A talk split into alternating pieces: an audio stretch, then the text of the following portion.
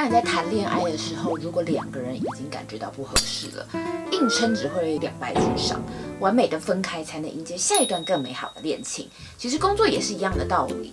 当你在一个工作，你想尽办法为这个工作找到目标，可是你就会发现你已经再也没有办法感觉到热情，或者是工作倦怠不断产生的时候，那就是你离开的时候了。可是很多人都会担心说，到底什么时间离职最好？到底是我应该要拿完年终走呢，还是说我现在手边抓没做做完，老板会不会因此就讨厌我，在他的公司里面把我画下黑名单，让我在这个行业做不下去？那今天就让你一步一步来检视，到底什么时间离职最好。那在影片开始之前呢，我们这个频道提供给在职场中的人了解自己的权益以及职场的毕制心理学啦，或者是你想要找新工作的人，那我们也帮你去探听了大企业 HR 的选人标准，我们请他们分享一些他们呃 HR 喜欢的自传，还有面试的一些技巧。欢迎按下小铃铛订阅。OK，那到底什么时间离职最好呢？如果你是还没有找到工作的人，那就是判断基准其实就蛮简单的，那就是你离职之后究竟可以活多久？大部分人可能或者是什么北漂南漂的人都还是需要靠自己，不论是房租啊、交通费或者吃的。那就算是他住家里的，也许也会要有孝亲费的一些压力。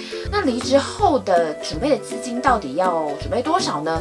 那根据行政院主计处的调查，其实从民国九十九年开始，就是每个人平均找工作的时间就有下滑的趋势。每个人平均找工作的时间，从原本的平均大概二十九点六八周，到民国的一百零七年就已经下降到只剩二十二点八二周，也就是六个月的时间。这个地方就要建议所有的转职者，至少至少呢都要准备六个月的生活费，这样你才可以好好的安心准备转换跑道这个事情。那至于年终到底拿不拿呢？跟前面刚刚讲的一样嘛，我们重点就是要判定离职后就可以活多久。所以你年终没拿之前，你没有六个月的生活费呢，那建议就还是拿。那如果你已经有了生活费，那你现在待下来的成本其实就是时间。大部分人的年终奖金都在一到三个月里面，换了一个好一点的工作，你可能一下时间就把它赚回来了，或者是你在这一份工作，你的心理压力其实更大，会更更不开心的话，除非是传产啊或科技业，呃，像我朋友他可能。呃，在船厂行业采购的，他可能一年中就有十个月，甚至是十个月以上这样子。那那个可能才有必须要等待的必要。既然你已经想好要离开了，那究竟我们应该还要再待多久呢？如果呢，你是已经面试到下一间公司，给你压的时间，那当然还是不要给新公司一个不好的印象了。那但是如果你是要去充电的而已，你只是可能暂时有一些不同的职涯规划，可能是去玩啊，或者是可能要去度假打工等等。那你要先问你自己一个问题：你希望离职之后跟这间公司大概保持什么样的关系？第一个状况呢，就是感恩大德，我希望我们未来有缘再相见。可能只是暂时的职业规划不同。如果你非常幸运的呢，你碰到了一间蛮好的公司，你希望跟这间公司保持蛮蛮密切的呃联系，那我就建议你，首先这个交接一定要做得非常非常好，尤其是特别是到了最后最重要，绝对不可以草草了事，因为最后让主管留下最深刻完美的印象。那这个印象要深深的留在主管心里，只要他们之后。一阵有空缺的时候，他们可能就会想问你说：“哎，呃，可以的话，要不要回来啊？”这样子有空缺的时候，特别会想到你。第二个就是要离开的时间，因为其实劳基法规定是工作三个月以上未满一年，大概十天前预告就好。那最多最多就三十天前预告。可是你如果的工作它涉猎范围就已经比较多了，十天这根本就不够啊！就是你你跟他讲完，他十天找人好了，你十天再交接。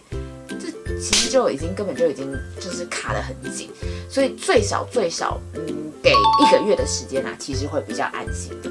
那如果是呃君子之交淡如水，就是你人生都不想再想跟这个公司再相见，那这个其实就有一点没有什么好谈的啦。那其实你就按照劳基法的那个规定去压那个时间就可以了。那不过不论如何，我觉得其实。好好交接这件事情非常非常重要。刚刚是说，你如果去到一个很好公司，你要超完美交接。但是你如果对这个公司不满，你也不能乱做。我觉得人生是这样，夜路走多了，你就会碰到鬼。然后职场这个圈子这么小，其实这个话真的是很容易传来传去。就是我有一个同事呢，他的同伙里面就是有一个人对这间公司非常非常不满，然后他要离开之前，他工作就乱做，然后就造成了其他同组同事的人的工作 loading 的加重。结果后来他离开了之后，就搞得就是不论是主管或上司或者是同伙都非常不爽。过了一段时间呢，他换到的那个新的公司。跟他前一间公司有了业务上面的往来，就是这个人的案子当然就是过不了。世界上有时候事情就是这么巧。好了，那今天影片就到这里。有更多想要知道的职场心理学或法律议题，都欢迎在下面留言给我们。Yes 123小教室，我们下次见。